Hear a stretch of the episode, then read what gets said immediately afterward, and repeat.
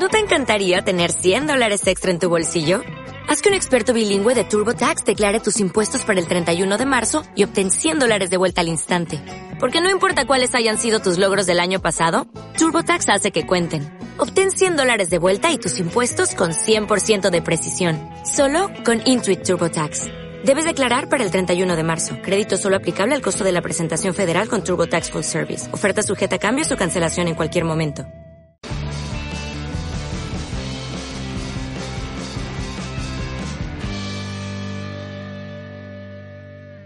Bienvenidos al podcast de Innocabi con Alfonso Prim. Aprenderemos, compartiremos vivencias sobre marketing online, emprendimiento, negocios, posicionamiento online y lanzamiento de proyectos empresariales, siempre contados desde la experiencia.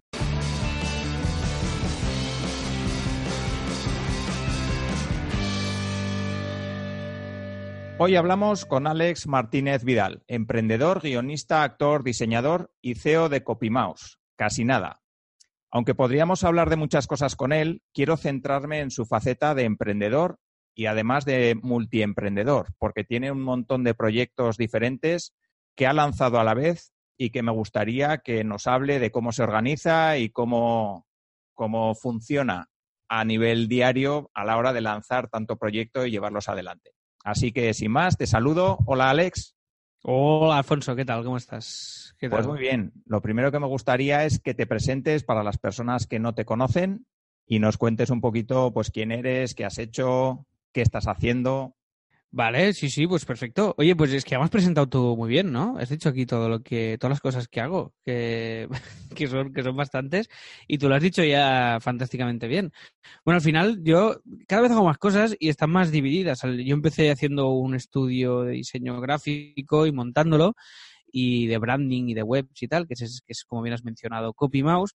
Y después, pues me, fui eh, diversificando eh, y empecé a hacer eh, bastantes más cosas y ahora ya podría decir que hago como casi te diría que seis o siete cosas distintas eh, y todas relacionadas pues con el mundo de, en mi caso, del diseño gráfico y el tema de las marcas y las webs por un lado y el tema de la comedia por el otro. Serían mis dos mundos un poquito y, y mis dos oficios y los voy combinando para pues para ganarme la vida como autónomo, que al final es de lo que se trata, ¿no? Ya. Y, mira, ir lanzando proyectos y cosillas. ¿Y qué fue antes, el huevo o la gallina? ¿Fuiste antes diseñador o antes actor? Pues diseñador, diseñador fue la vocación eh, inicial que tenía, porque era esto lo descubrí a los 14 años y dije, guau, yo quiero dedicarme al diseño. Lo vi con un profesor mío que tuve en una escuela que hay en Barcelona que se llama Joso. Y, dije, guau, yo hice un curso de verano que me apuntaron mis padres porque a mí me gustaba dibujar y tal. Y entonces dije, guau, esto es, creo que sea mi oficio, ¿no? Dedicarme al diseño. Entonces me obsesioné con eso y, bueno, pasé por muchas etapas y al final pues terminé montando, montando el estudio. Y después en paralelo pues fue haciendo como mm, pinitos en el mundo de la comedia poco a poco y ha sido un oficio que he ido descubriendo muy poco y de poco, muy, muy por fases y sin presión. O sea, de alguna manera el diseño me daba mm, la, la comida y la pasta para, para poder eh, ganarme la vida y la comedia era una cosa como, como muy lúdica, era como una cosa aparte y al final se ha ido comiendo un poquito mi, mi actividad porque me han ido saliendo cosas cada vez un poquito más profesionales a nivel de comedia. Entonces, al final, al final, ahora me atrevería a decir que ahora estoy a un 50% de, de ingresos. O sea que estoy realmente muy dividido en, en, estos dos sectores. Es curioso, pero al final, mira, me ha ido llevando aquí el camino, pero tampoco ha sido una decisión premeditada. ¿eh? Y cuéntanos un poquillo en qué proyectos estás actualmente, para que los oyentes se hagan una idea de las, bueno, eh, porque yo sé que haces un podcast, sé que haces sí. comedia, sé que tienes Copy Mouse, pero sé que tienes más proyectos, algunos de ellos con Boluda. Entonces, vale. cuéntanos un poquillo ese abanico de, de proyectos que tienes ahora mismo, eh, vamos. Eh, en marcha, ¿no? Vale. En marcha, eso es. A ver, a ver, que no, que no, me deje ninguno. O sea, por un lado está el estudio, que sería el proyecto principal, que ahora además estamos en un proceso muy chulo de mm, transformarnos, porque nos, nos, estamos convirtiendo en una cooperativa. Somos siete y nos estamos transformando en una cooperativa y estamos muy contentos y, bueno, y evolucionando. Una empresa, somos, somos un, un, estudio muy pequeñito, pero muy artesano, que cuidamos mucho lo que hacemos y que vamos evolucionando ahí. Eh, casi te diría que día a día, ¿no? Con todo lo que hacemos, con los métodos y con tal. Este sería uno de los proyectos principales. Después tengo otro proyecto que montamos hace cinco años ya, cinco o seis años, que se llama teatrabarcelona.com y teatromadrid.com, que esto serían, los dos serían el mismo proyecto, a pesar de que son dos webs distintas, y básicamente nos dedicamos a comunicar teatro, a poner en contacto a gente que quiere ir al teatro y ofrecerles toda la cartelera de la ciudad de la manera más clara eh, posible. ¿no? Y, esto vimos que era una necesidad hace seis, eh, seis años.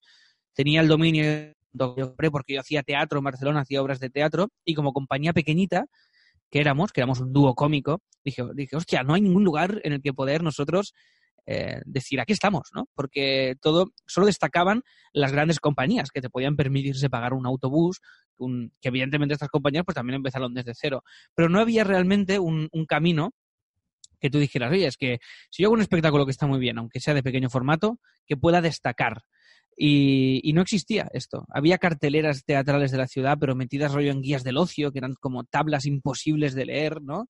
Mm. Y dije, vamos a montar una web por y para el teatro, ¿no? Para los amantes del teatro. Y montamos este, este proyecto y está funcionando súper bien. La verdad es que no paramos de crecer año tras año y estamos muy contentos también. Y esto, pues, eh, es otra de las cosas que, en las que estoy metido. Después tenemos el podcast que comentabas con Joan, que se llama Así lo hacemos, que esto empezó, pues yo empecé a hacer clases en, la web de Joan, en boluda.com, y empecé a clases de diseño para gente que se está formando en marketing online, pues desde cursos de maquetación hasta diseño gráfico en general, identidad de marca, todo muy sencillito para gente que no conoce bien el sector, pero que eh, bueno, lo que al final lo que necesitamos los que estamos haciendo esto, ¿no? Que muchas veces hay, hay partes de cositas, sobre todo cuando empiezas con la filosofía Lean, que tú ya conoces muy bien, pues que no puedes empezar a delegar todo y a pagar a todo el mundo, sino que vamos a empezar con lo mínimo y a partir de aquí vamos a, a irlo a hacer creciendo y, a ir evolucionando. Y esta es la idea de los cursos que hacemos también de diseño, es decir, son cosas básicas para que tú puedas empezar y aplicarlo a tus proyectos. Entonces, hice un curso ahí eh, y Joan y yo, pues bueno, nos hicimos amigos y dijimos, hey, vamos a hacer un podcast, vale, va. Eh, pues ahí podemos contar, tú con CopyMouse y yo con Boluda, todo lo que hacemos, vale, va. ¿Y cuándo lo hacemos? Mañana a las 7 de la mañana, vale. Y entonces a las 7 de la mañana del día siguiente empezamos a grabar. Y entonces así lo hacemos, que llevamos ya dos años y pico más o menos. Y además muy contentos porque ahora lo hemos, eh, si queréis echarle un vistazo, lo veis en asilohacemos.com y, y muy chulo porque además hicimos un invento que fue hacer unos episodios premium. Después de estar un año y pico creando contenido, cada semana, cada semana, cada semana, bueno, creando contenido, grabando episodios, básicamente, pues dijimos, hey, vamos a hacer el, eh, vamos a hacer un episodio premium. Después del normal, uno premium. Y ha funcionado muy bien. Y la verdad es que esto eh, se ha apuntado bastante gente. Intentamos aportar cada semana un poquito más de valor y, con, y, y además juntos hemos creado una SL que es con la que facturamos toda esta movida del podcast, que se llama Gobernar el Mundo SL. Y entonces ahí en el podcast también contamos, en el Premium, cómo van los números de esta SL, que no son solo los del podcast, sino que además hemos hecho otra empresa, otro proyecto que se llama Así Themes, que es una, web de, de themes, de plantillas minimalistas muy simples, que simplemente clicas y se instalan y basadas para, pues esto, para proyectos Lean y para crear tu propia web de una manera muy sencilla, porque nos pasó lo mismo, que veíamos proyectos y cosillas y todas las plantillas que habían, eh, nos, o era como, ostras, necesitamos una plantilla para empezar esta web o este proyecto, pero todas son muy barrocas, muy complejas. Entonces nosotros hicimos plantillas muy minimalistas, muy sencillas, como las que nos gustaría a nosotros haber encontrado en el mercado, ¿no? Y eso también está dentro de gobernar el mundo. Entonces ahí pues es como una marca, una empresa en la que vamos metiendo los proyectos que se nos van ocurriendo con Joan. Después, ¿qué más tengo? Después, como, bueno, como autónomo y como freelance, ya de comedia, pues trabajo como guionista. Eh, que podáis conocer, eh, estoy en un programa que se llama El Paisano, que es un programa que hicieron una temporada ya con Pablo Chapela y ahora harán una segunda temporada con Ebache, que creo que se empieza a emitir este septiembre y, estoy ahí en el guion del monólogo. Y también estoy como colaborador en un programa de tele aquí en Cataluña que se llama Hasta Pasan, programa de comedia y actualidad, mm, que está muy bien, no porque salga yo, sino porque el programa estaba muy bien antes ya. Eh, y estoy muy contento. ahora está mejor, ahora está mejor. bueno, mejor, mejor no, no lo sé, ¿eh? no lo sé. Porque yo hago un personaje muy loco que no tiene ningún tipo de miedo al ridículo y hacer, y hacer el... Mira, precisamente hago de emprendedor. Mi personaje es un emprendedor loco que propone ideas de negocio que son súper locas y, que intenta sacarle la pasta al presentador para que invierta en su, en su negocio, ¿no? Y es una cosa muy, muy loca y muy, nos lo pasamos muy bien y es muy, muy divertido. ¿Y qué más, qué más, qué más frentes estoy metido? Así, cosas principales y locas sería esto. Tengo, ah, vale, sí, dos cosas más. Un espectáculo que se llama Autónomos, el musical, el que escrito y las canciones y todo lo hemos hecho Andreu, Juan y yo que nos inventamos para hacer este, este espectáculo. Y ahora haremos la cuarta temporada. Este, a partir de octubre volvemos a Barcelona. Y es la historia de un emprendedor que tiene un trabajo estable, que lo echan y se tiene que hacer emprendedor. O sea, se, ve obligado a hacerse autónomo y todo lo que le pasa en, en, este camino hacia ser eh, entrepreneur, que dice el personaje. Y, todo lo que le va pasando y todas estas historias.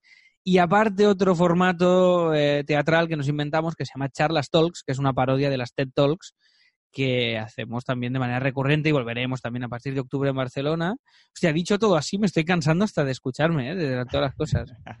Em, y creo, creo, ahora me estoy igual me estoy dejando algo muy loco ahora, pero creo que estos son los, los, principales caminos. Ah, y aparte hago clases también en la JOSO, la escuela que os decía donde descubrí que me quería dedicar a esto. Pues aparte hago clases también allí de, de diseño.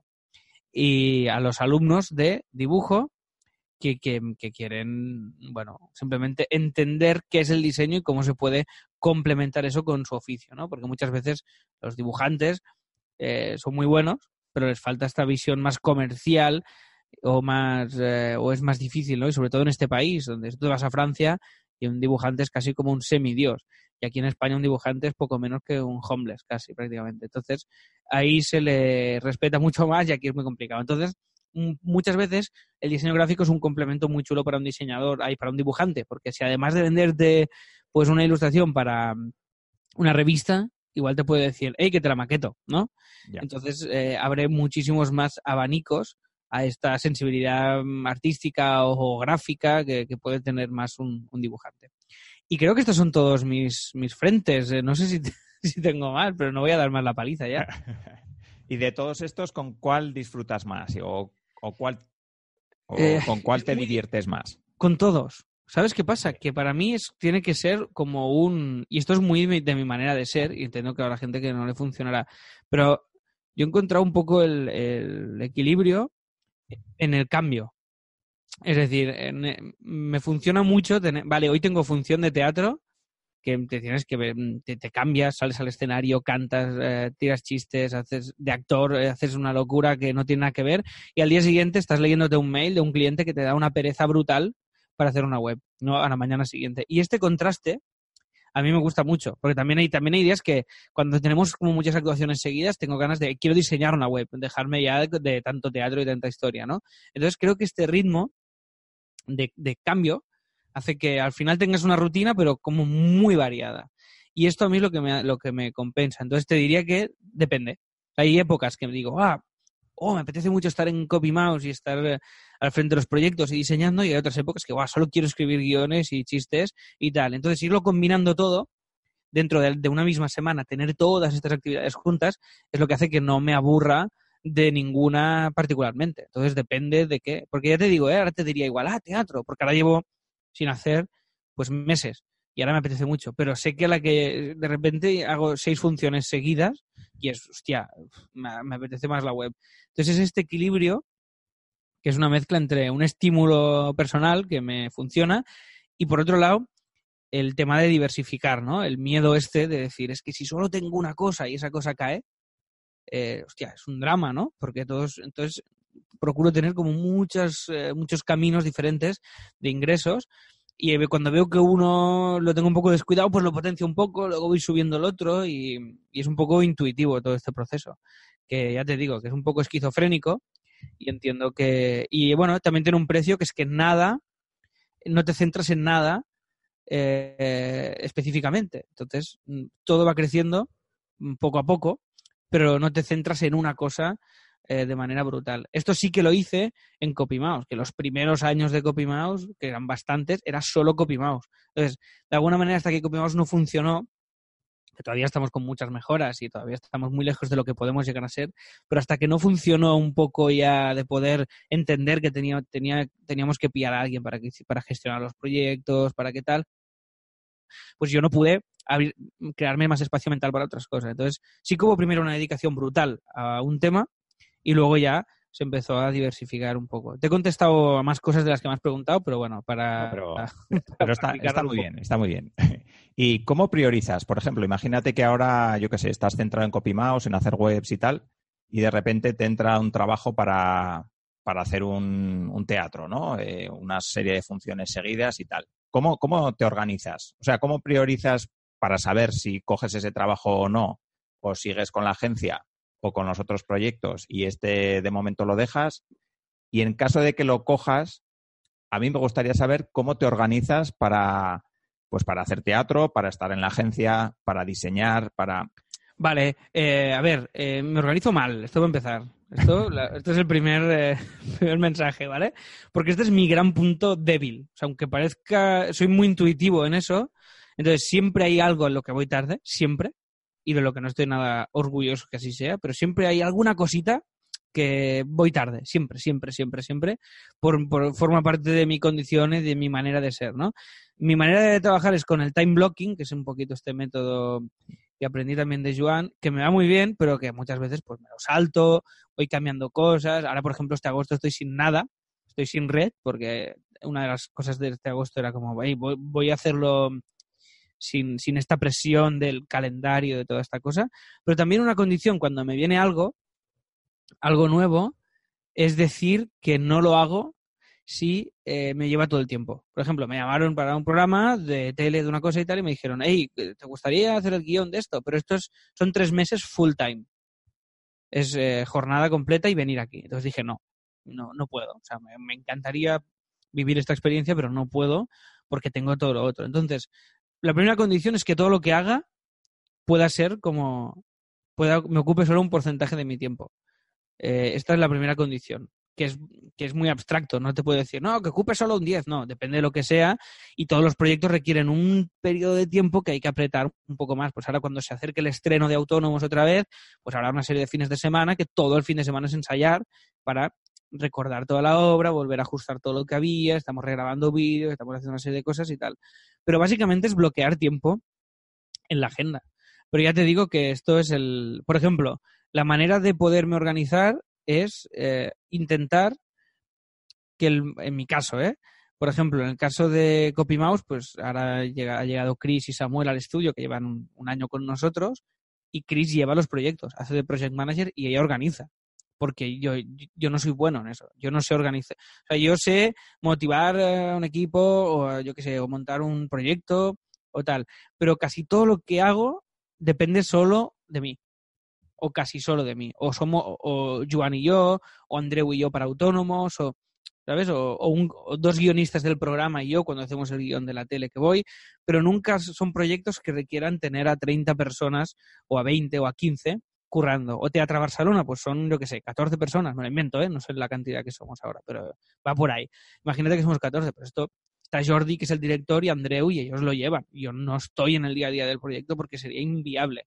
Entonces, eh, me organizo de una manera muy mía, intentando asumir el mínimo posible, en la medida de lo posible, de fechas de entrega fuertes que dependan solo de mí porque sé que ahí es donde patino. Entonces, si hay una fecha de entrega muy fuerte, pues con el estudio, pues lo coordina el estudio y lo coordina Chris y a mí Chris me aprieta para que ese día le entregue eso, pero yo no estoy coordinando todos los proyectos y todas las cosas porque ahí es donde yo patino, ya te digo, y donde no soy, no soy especialmente, especialmente bueno.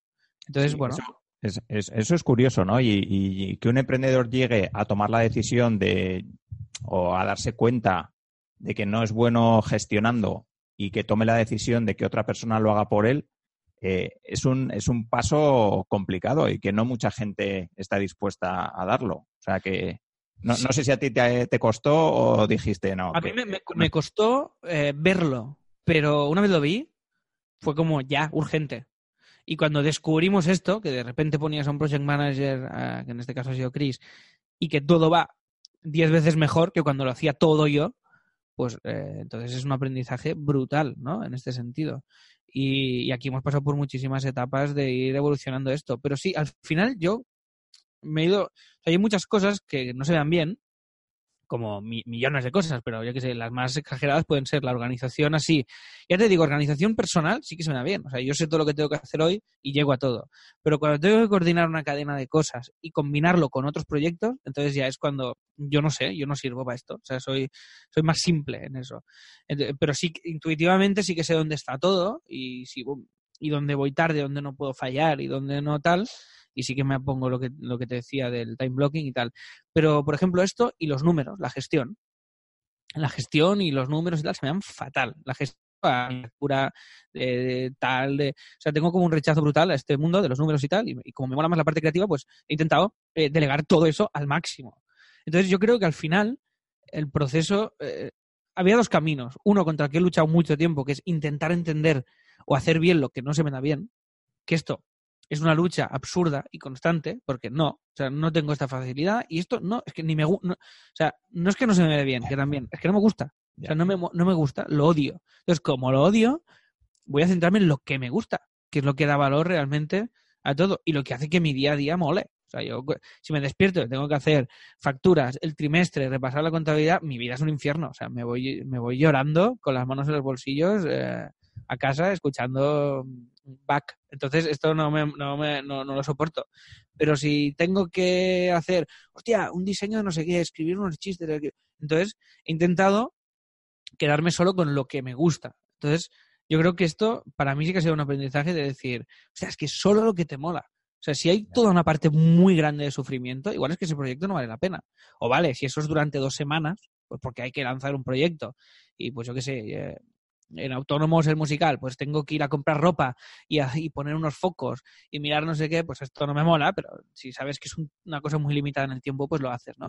Pero el resto, a largo plazo, por lo menos en mi caso, cuanto más he dicho que no a lo que no quería hacer, cuanto más lo he delegado y cuanto más tal, pues claro, es un proceso progresivo, no puedes el día uno decir, todo esto lo odio, lo delego. No, primero para que no vas, no vas a tener dinero para delegarlo todo el primer día, es imposible. Y después porque es un proceso y tienes que irlo viendo y descubriendo lo que te mola, lo que no. Pero eh, realmente creo que es muy importante eso, o sea, no, aunque tú, o sea, no, no obsesionarte con hacer todo aquello que no se te da bien y que no sabes hacer bien. O sea, delégalo eh, cambia la manera de, enfrentarte a ello porque mi, mi, o sea, hay que currar mucho y hay que esforzarse mucho, pero tiene que ser fácil. O sea, fácil quiero decir agradable, creo. Para mí, por lo menos, el proceso de hacer las cosas. Porque si no, para mí son, ya te digo, un infierno. Es que no, no, no sé hacerlo. O sea que, bueno, no sé si te he respondido, ¿eh? Es un poco. Sí, sí, sí. Sí, sí, no, además me, me, parece muy interesante. Estoy totalmente de acuerdo con, con lo que comentas. Al final, eh, emprender y llevar a cabo diferentes proyectos es un proceso que te va a requerir diferentes tareas, muchas de ellas no te van a gustar, lógicamente, o, no te van a gustar tanto, pero no te va a quedar más remedio que, tener que hacerlas. Y ya cuando la cosa se, como la, eh, la chica, por ejemplo, que os lleva a los proyectos, ¿no? Seguro que ella está encantada de hacerlo, mientras que a ti no te gusta. También hay perfiles y perfiles que encajan mejor en unos puestos que en otros. Correcto, correcto. O pídele a alguien que se le da bien el tema de los números, te saque una idea, pues yo qué sé, creativa o tal, que a lo mejor lo odia y no se le da bien, ¿no? O que te escriba un chiste y te dirá, hostia, esto no me gusta nada, no sé hacerlo, para mí es un infierno, ¿no? Igual yo te hago 20 chistes en 20 minutos y otro se pasa tres días y es un, es un auténtico infierno eso para, para esa persona. Entonces, claro, cada uno tiene que hacer lo que, lo que sabe. Y por eso la importancia también de cuando montas pues un equipo, un socio o lo que sea, pues se complemente muy bien contigo, que no haga lo mismo que tú. Pues entonces os seguirá faltando algo. Entonces, esto sí, sí que es muy importante. El estudio, por ejemplo, pues empezó con Kim, que él es una persona ahí mega racional, mega, bueno, programador, es un programador muy racional, los números, el no sé qué, el tal, y yo soy pues muy emocional, muy creativo, muy no sé qué, y ese equilibrio hace que funcione, ¿no? Y que nos podamos complementar en eso. O sea, em, empezasteis porque me parece que es una historia chula, eh, vista la evolución de cómo ha ido evolucionando CopyMouse y, a, dónde habéis llegado ahora, incluso que habéis tomado la decisión de pasaros a ser una cooperativa y tal.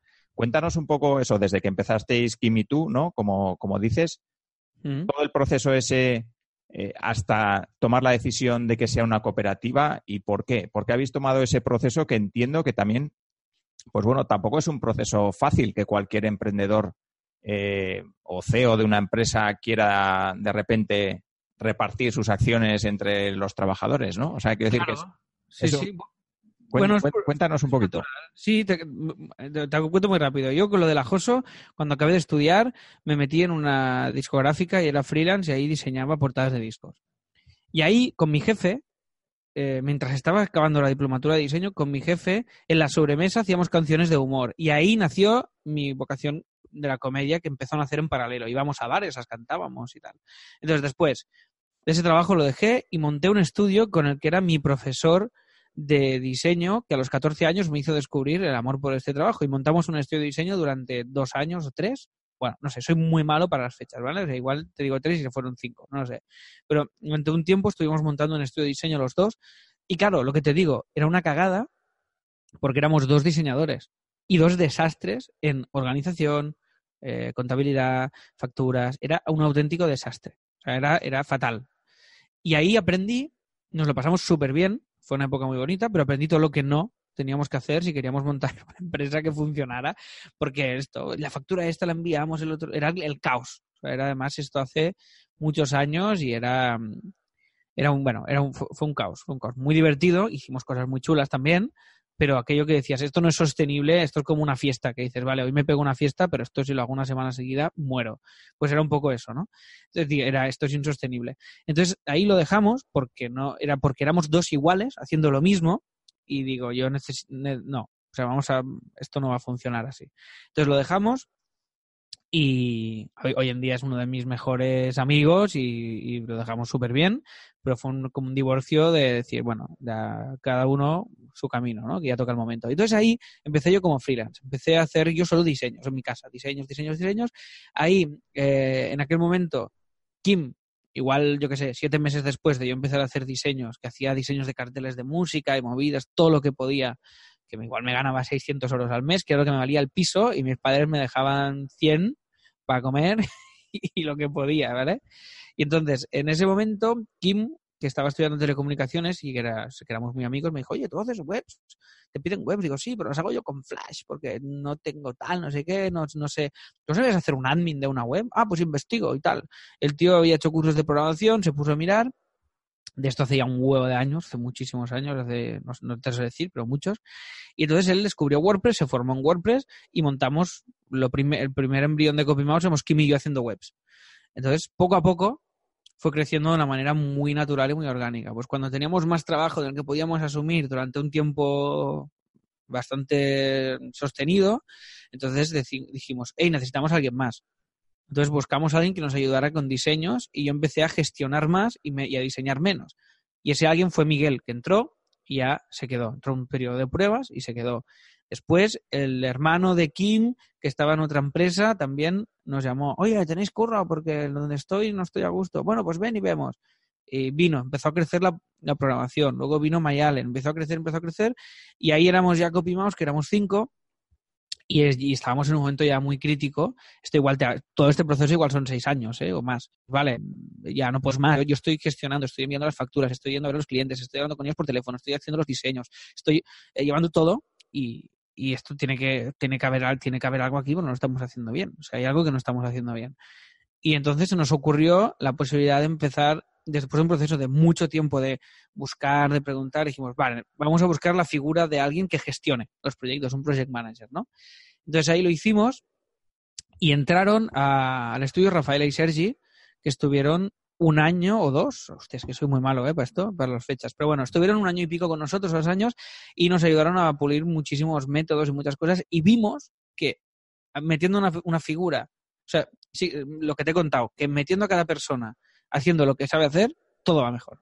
Entonces em, creció mucho el departamento de diseño, fue todo muy guay, fue todo perfecto. Ellos se fueron, entraron a la crisis Samuel y entonces em, bueno, de alguna manera el hecho de somos eh, hemos sido siempre una SL, pero nunca hemos tenido una vocación. O sea, una SL porque es el formato que nos dijo la gestora en su día, pero no habíamos hecho un proceso de reflexión, porque nuestra manera de funcionar es que nosotros no tenemos un nosotros vamos por proyecto y apuntamos con una herramienta que se llama Toggle las horas que trabajamos y cobramos en función de horas trabajadas por proyecto.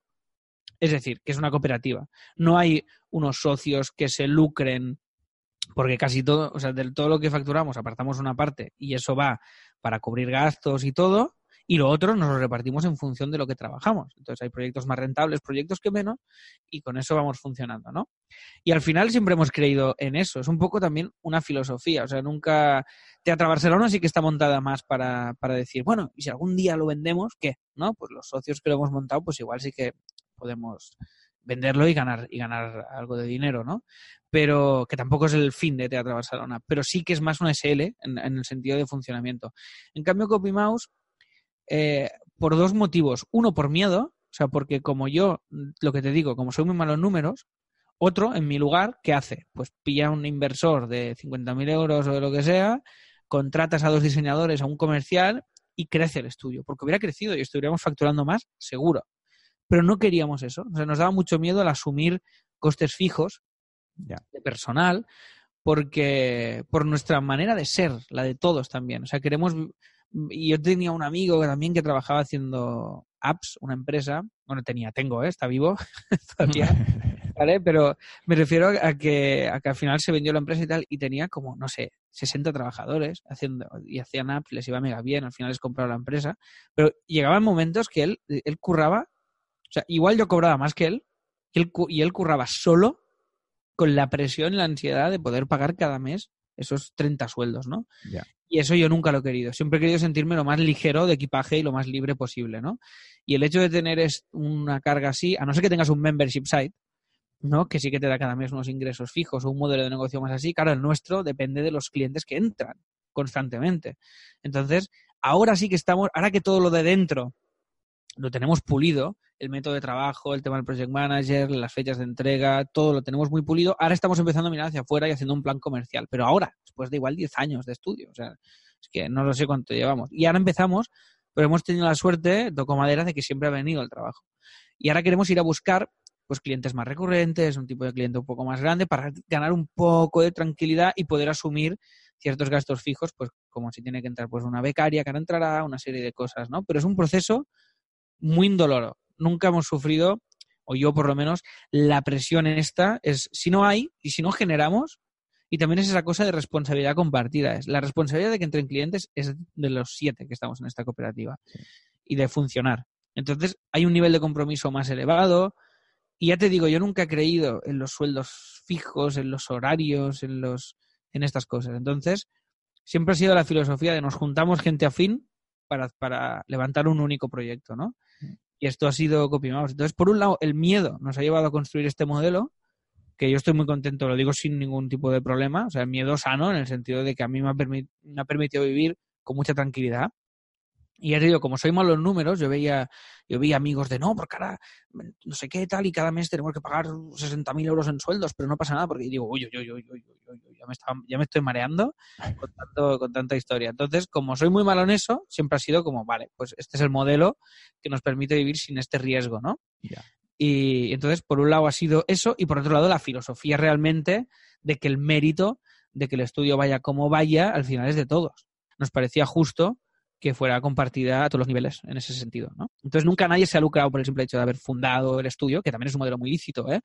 pero no nos gustaba esa filosofía y no, no nos ha... Y como siempre en el estudio ha carecido, yo he sido un jefe no jefe, o sea, yo he sido un CEO no CEO, porque al final he hecho de CEO, pero al final he sido uno más, o sea, nunca ha habido... Siempre el, el, socio capitalista o, o, los socios de una empresa son los que se preocupan de que entre los clientes, de que no sé Esa figura no, no ha existido, nunca. Yo he estado haciendo todo lo que he podido, pero no desde una filosofía de, o el negocio tiene que ser rentable y tiene que funcionar. No, era como, vale, tenemos que vivir de esto y hacer cosas que nos molen. Entonces, como siempre he sido como un anticeo un poco en este sentido, pues nunca, ha salido esa filosofía de, tal. Y al final la, mm, estuvimos investigando y dijimos, hostia, es que somos una cooperativa. Entonces vamos, vamos, a, vamos a convertirnos en lo que realmente somos, ¿no? Y también lo convertiremos en un punto fuerte de nuestra marca. Es decir, cuando seamos la cooperativa, pues lo vamos a comunicar como tal. Y también va a ser un punto diferencial de CopyMouse, porque esto no es algo que te encuentres habitualmente. Y también nos, nos hacía gracia y nos parece un punto muy positivo en este sentido. Y ahora estamos justo en el proceso de transformación que creo que ya en septiembre firmaremos y, seremos una cooperativa de, trabajo y muy orgullosos de, serlo. O sea que muy bien. Pues sí, sí, sí, vamos, desde luego que sí. Un proceso muy interesante y sobre todo una filosofía de, empresa, yo creo que también muy interesante, sobre todo porque la mayoría de la gente no se lo plantea como os lo habéis planteado vosotros. Entonces, eh, yo creo que es, es, muy interesante, sobre todo para que otros emprendedores pues vean que hay otras maneras de hacer las cosas y de montar sus propias empresas, que no siempre es yo soy el CEO y yo soy el que manda y punto. Totalmente, totalmente. Y claro, y depende, y esto es un poco como cuando compras una casa, una hipoteca y cosas de estas, ¿no? Al final depende de para qué. O sea, yo creo que hay como dos maneras de emprender, bueno, hay, miles, ¿no? Pero creo que hay como estas dos filosofías. Una, la de voy a emprender para dedicarme a ello y vivir de ello, y la otra de voy a emprender en serie para montar una empresa, venderla y forrarme y, fuera, ¿no? Esta nunca ha sido mi, mi, filosofía. O nunca, pero porque, ya te digo, porque casi nunca pienso en, sí que estoy obsesionado en con casi todo lo que hago, intentar sacar algo, monetizarlo de alguna manera, pero, pero no con la filosofía, más que nada para poder vivir, ¿no? Pero no con la filosofía de, oh, voy a montar algo, lo voy a mega venderlo, que si pasa en este proceso, pues mira, oye, pues bienvenido sea, ¿vale? pero no es, no es el fin, no es esta, no hay esta finalidad de monto esto, lo engordo durante unos, durante 3, 4 años, algo que facture tanto, lo vendo y tal, que es que súper lícito. Pero ya te digo, como yo no sé pensar en números, eh, nunca pensar, siempre sé pensar en ideas y en proyectos y en, y en que nos haga ilusión lo que estamos haciendo, siempre ha sido más eso que lo otro, ¿no? Que si esto nos acaba llevando una cosa a la otra, pues mira, pues ahí está. Pero creo que el modelo de la cooperativa es muy chulo. Creo que, y creo que mucha gente, si lo conociera más, lo ejercería. Porque creo que es una cosa que como todos tenemos este chip de empresa, empleados y esta cosa, ¿no? Como todos es lo que conocemos, montamos una empresa, hacemos que no sé qué, un comercial, no sé qué, empleados, siempre conocemos este mismo esquema, pues em, creo que ahí nos falta un poco de, de educación, de abrirnos un poco la mente, tanto las cooperativas como el modelo de Juan, por ejemplo, de los, del membership site y esta cosa, a mí cuando lo descubrí pues me abrió mucho los ojos, ¿no? Y hemos montado uno y la web de plantillas es otro membership site y eso y eh, creo que cuanto más modelos conozcamos así, que al final son modelos muy muy simples, muy minimalistas, muy bueno, muy lean, creo que si todos conociéramos esto más, porque parece que la única manera de emprender es pedir 100.000 o 200.000 euros y montar. Y esto a mí me parece una locura sin saber nada, o sea, sin haberlo ni probado. Tienes una idea y a lo loco, y es, no, haz, un WordPress, mira si va. Y si va, pues nosotros Teatro Barcelona, pues lo, sacamos entre, entre, entre cuatro, hicimos la web con la cartelera mínima, estuvimos un año currando, pero sin con nuestro tiempo, cero euros, lo que vale un dominio y un servidor y el, lanzamos la web, me acuerdo, el primer día tuvimos 400 visitas porque lo anunciamos a todos los, suscriptores que se iban apuntando y tal. Y en el momento en el que se vendió una, una entrada, dijimos, vale, esto funciona. Pero es que hay gente que se lanza sin haber vendido ni una cosa de lo que van a vender. Y a mí esto me parece de locos. O sea, es como, oye, o vamos a hacer una tienda de plantillas web, vale, pues la hicimos, vimos que gustaban, poco a poco pues, pues lo hemos ido mejorando. A ver, es un proceso muy lento, Seguro que si aquí viene alguien y tiene 200.000 euros y lo mete en así themes, por, por todo, ¿no? Más diseñadores, más programadores, más tal. Pero no sé, nunca hemos tenido mm, tampoco muchísima prisa mientras, hemos, mientras podemos vivir de lo que nos gusta. Tampoco hemos tenido una prisa en megapetarlo ya todo y, tal. Entonces es esta filosofía que, mira, forma parte de mi manera de ser siempre, que siempre es un poco más un poco más, no sé, no sé si es miedica la palabra o más conservador, ¿no? En la manera de hacer. No, bueno, al final hay dos formas de hacerlo, es lo que dices, o pides pasta y, te tiras a la piscina con lo que, con el agua que haya, sin mirar mucho. Sin mirar, claro. Eso es, o vas poco a poco metiendo primero el dedo gordo a ver si está fría y, y poco a poco pues te vas metiendo un poco más, ¿no? Al final yo creo que son esas dos filosofías y encajan más con un tipo de persona o con otro. Y ya está. Yo, yo también soy de, de, tu estilo, vamos, por eso a mí me gusta mucho todo el, el, tema Lean Startup, porque es, al final es prueba, hacer pruebas pequeñas gastando lo mínimo, invirtiendo lo mínimo, que te permiten ir aprendiendo poco a poco, ¿no? Correcto. Y este aprendizaje que, si, que por, yo creo que por mucho que te, por mucha pasta, este aprendizaje requiere tiempo. O sea, por mucho acelerón que le pegues a algo, sí. Este aprendizaje creo, por lo menos en mi caso, o sea, lo aprendo con experiencia y con tiempo. Y, y lo de CopyMouse, pues podíamos haber hecho la cooperativa hace tres años, sí, pero es que ha llegado ahora, ahora era el momento. O sea, es como, todo ha llegado cuando tenía que llegar.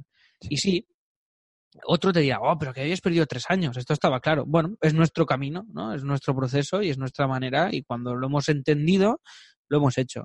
Y esta es nuestra manera de hacer, como muy orgánica y muy, muy de verdad y muy desde nosotros, no desde lo que nos dicen ni desde lo que vemos que se tiene que hacer, sino desde nosotros mismos, ¿no? Desde, hey, de, de tener, ganar esa convicción a base de experiencia y cuando llega el momento, pues mola porque todo el mundo está en sintonía, todo el mundo está preparado y todo el mundo pues lo tiene claro en este sentido. Sí. Eh, tenía algunas preguntas más, Alex. Eh, tampoco quiero alargar mucho nos más. Ha ido la olla, ¿no? Para no tenerte aquí vale, secuestrado vale. y que no fastidiarte tu time blocking, como le dije a Boluda, que también se nos fue la entrevista un poco de las manos. Vale. Eh, sí que me gustaría preguntarte, ya casi para terminar, eh, si tienes nuevos proyectos en mente, aparte de, por supuesto, todos los que ya nos has nombrado, no sé si tienes algo en mente que digas, joder, me apetece hacer esto, ¿no? O... Pues este año estoy luchando contra mí mismo para que eso no pase.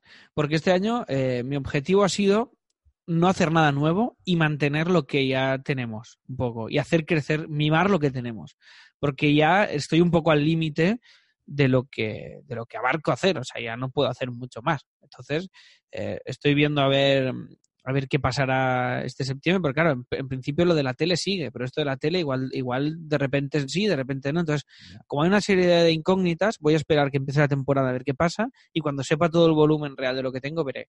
Ahora este verano, como está un poco más relajado, un poco, he hecho unas tiras cómicas, bueno, unas viñetas de, de, humor sobre autónomos, que me lo estoy pasando muy bien, y entonces pues ya, me, ya se me ha ido un poco la olla y ya quiero hacer un libro para Navidad. Entonces, eh, este es un mini proyectito que tengo ahí, que está, y que, bueno, a ver si sale, a ver si, si logro hacer las suficientes ideas y que funcionen lo suficiente como para hacer un, un pequeño libro. Pero ya está, son cositas así. De momento, lo que quiero es que todo lo que tenemos, porque todo hay un margen de mejora brutal, entonces quiero centrarme en eso, que me cuesta mucho, ¿eh? porque a mí lo que me es muy fácil es tener una idea, es lo que más me gusta en el mundo es esto, es tener una idea y hacer que pase, y una vez ya está funcionando, ya el cuerpo ya quiere ir a otra cosa. ¿Sabes? Era como todo. O sea, como charlas talks. Aquí hay un formato. Vamos a ver. Lo hacemos. Hacemos una actuación. Funciona. Ey, el formato mola. La gente se ha reído. Perfecto. Y ahora ya en vez de hacer más charlas dos, quería hacer otra cosa. Pero hay que, hay que cuidar un poco y ahí sí que tengo una lucha bastante interna. O sea que de momento eh, no estamos, no estoy, no estoy preparando más cosas nuevas de momento. Vale, pues ya, ya para terminar, dos cosillas que suelo pedir a las personas que visitan, bueno, que visitan, no es visitar, es más bien que charlan conmigo en el sí. podcast. Bueno, sí, es una visita, es una visita virtual, pero una bueno, visita, sí. oye. Nada, me gustaría, si puede ser, que nos recomiendes dos personas que, que te parezca que pueden ser interesantes para hacerles una entrevista tipo la que hemos tenido tú y yo. Dos personas que, que puedan venir de diferentes ámbitos, no, no, no, tiene por qué ser ni diseño ni emprendedores, sino que, bueno, pues puedan aportar un poquito a, a las personas que nos escuchan, que son básicamente emprendedores, empresarios que quieren lanzar proyectos nuevos. Vale. Eh, a Joan ya lo habéis traído, ¿no? Sí. A Joan Boluda ya está, ya, lo habéis, ya ha pasado por aquí, ¿no? Sí, ha pasado vale. por aquí. Todavía no he publicado la entrevista, pero. Pero ya, ya ha pasado por aquí. Vale. Uh, uh, uh, pues mira, yo, Pau, Pau García Milá, ¿sabes quién es? ¿Lo conoces? Sí. O sea, no, no lo conozco pues Pau García Milá. Personalmente no, ¿eh? Pues sería muy chulo, Pau, porque Pau es. también colaboramos con él en cosas y es amigo y es, y es muy guay. Entonces, Pau me parece una persona muy, muy eh, adecuada. Claro, la otra es que se me ocurren muchas. Es que no sé cómo hacer una criba de decirte, pues mira, esta persona podría. Realmente me, Bueno, no, no, no quiero ponerte en un compromiso tampoco. O sea, quiero decir, si, si, no, ya, ya, me, ya me dirás otro día. Vamos, que tampoco... Sí, no, no, estoy, no, no, estoy pensando, es que hay muchos, es que ya te digo, desde Joan Boruda hasta Samuel Acera, que está en CopyMouse, que ha montado un proyecto que se llama Fortu, que también está emprendiendo con su proyecto propio a la par que está en Copy, ¿no? Que esa es otra cosa de CopyMouse, que la parte bonita es esto, que yo lo que quiero y lo que queremos es que cada uno haga lo suyo sin renunciar a copy, pero sintiéndose totalmente libre de todo lo que haga, ¿no? Y poder hacer muchas más cosas a la vez. Entonces, si alguien está en la oficina haciendo un proyecto suyo, pues no pasa absolutamente nada. Que hay otros sitios en los que tienes que mirar de no contestar un mail de otra cosa, cosa que me parece ridícula en, el mundo en el que estamos, ¿no? Entonces, em, Samuel sería interesante, Cristina también sería interesante de CopyMouse porque entre ellos dos han montado también un podcast que se llama Ojalá ser planta y además Chris está montando un proyecto de formación también muy chulo. Una persona también muy guay, muy guay, muy guay es Roger Viladrosa, no sé si lo tienes fichado y controlado. No. Pues Roger Viladrosa yo creo que sería un must también para vosotros poderlo tener por aquí porque es muy chulo, es muy joven y es experto en Facebook Ads, emprendedor y... Ah, vale, vale, sí, sí, ya, ya sé quién es porque lo he visto en algún vídeo de, de Boluda. Creo que... Lo puedes haber visto en algún vídeo, Joan. Uno que te hacía una entrevista a ti, que aparecía el, estaba Rouget también por ahí, sí, correcto. Pues Rouget es muy guay, también colaborador con el estudio, cliente ahora, porque le estamos rehaciendo toda la marca, que lo publicaremos también en breves. Y no sé, y así se me ocurren nombres, ya te iré diciendo, porque hay, hay miles, hay miles, miles de nombres que, se me ocurren que te podría, que te podría ir diciendo. Pero bueno, ahí de momento esto, tampoco quiero dar la, la aquí. Vale, perfecto, con estos, con estos muy bien. Y luego eh, quería pedirte un libro, un blog, un podcast, eh, algo que nos puedas recomendar que sea interesante para, pues un poco para el público también que nos está escuchando. Vale, relacionado con esto, ¿no? Claro, porque ahora me estoy leyendo un libro de Vázquez Montalbán, que es de Pepe Carballo, que no creo que tenga un interés para los emprendedores, ¿no? Eh, de esto, a ver, a ver, un libro, un libro. ¿Qué pues libro algo desde diseño, ventas, eh, marketing, eh, emprendimiento como tal, psicología incluso para emprender. Y hay un libro chulo que me gusta mucho, que es eh, un libro que escribió Tony Sagarra, que se llama Desde el otro lado del escaparate, que es una reflexión sobre el mundo de la publicidad y de las agencias y, creo que es muy interesante. No sé si no es directamente sobre emprendedores, pero sí que mm, toca temas muy paralelos y, y es, bueno, alguien que se ha dedicado a la vida, a ganarse la vida con ideas, escribiendo anuncios, escribiendo ideas, reflexiona sobre el propio sector. Y creo que es muy guay. Y yo he hecho de menos mucho estos libros, más que el libro de cómo emprender y cómo no sé qué, que a mí ya me dan un poco de pereza en general, la verdad, porque al final es todo, es todo lo mismo y nadie tiene una fórmula mágica y, me cuesta al final... Eh, ver ese ver ese camino, ¿no? Y no, mira, el único libro de este palo que me ha gustado es el de Juan. no digo porque sea Juan, sino el de cómo emprender y no morir en intento y tal. Creo que 100 años todos muertos se llama. Eh, porque es muy realista en el planteamiento y eso me gusta mucho. Entonces, libros así de emprender o de no sé qué, me cuesta me cuesta mucho. Me cuesta mucho, mucho, mucho porque ya te digo, me parecen todos muy todo muy manido, todo muy tópico ya sobre el tema. Entonces me gusta más gente que te cuenta su historia más que cómo construir tú la tuya, que eso no lo sabe nadie, gente que te cuenta lo que le ha servido a él y su historia, ¿no? Y es el caso de Tony Sagarra, que es más una reflexión que sobre el mundo de la publicidad que sobre el mundo, ya te digo, del emprendimiento. Pero creo que es un, buen libro. Vale, pues perfecto. Pues queda anotado, lo pondremos en las notas del programa. Perfecto. Y solo me queda pues darte las gracias. Eh, ha sido una charla muy amena. Encantado de haberte conocido, Alex. Bueno, te Igualmente. de verte en vídeos y entrevistas y tal, pero no personalmente. Así que para mí, pues una maravilla haber compartido este rato contigo. Qué guay, pues oye, un placer pasarme por aquí, de verdad. Muchas, muchas gracias por invitarme, porque a mí siempre que me invitan, que no, no pasa muy a menudo tampoco, pero cuando me invitan a podcast y historias así, y estoy súper contento de poder, primero porque me gusta cuando lo decimos en nuestro podcast o invitamos a alguien que venga traerte a alguien a casa a cenar, es una cosa chula y bonita, y, y procuro decir que sí siempre, y ha sido un placer y, encantado. O sea que, por mí, fantástico y muy agradecido.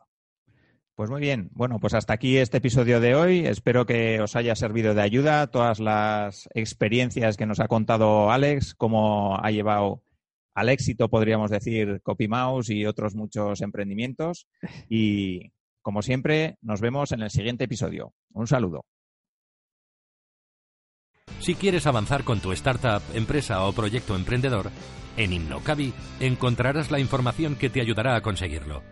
www.innocabi.com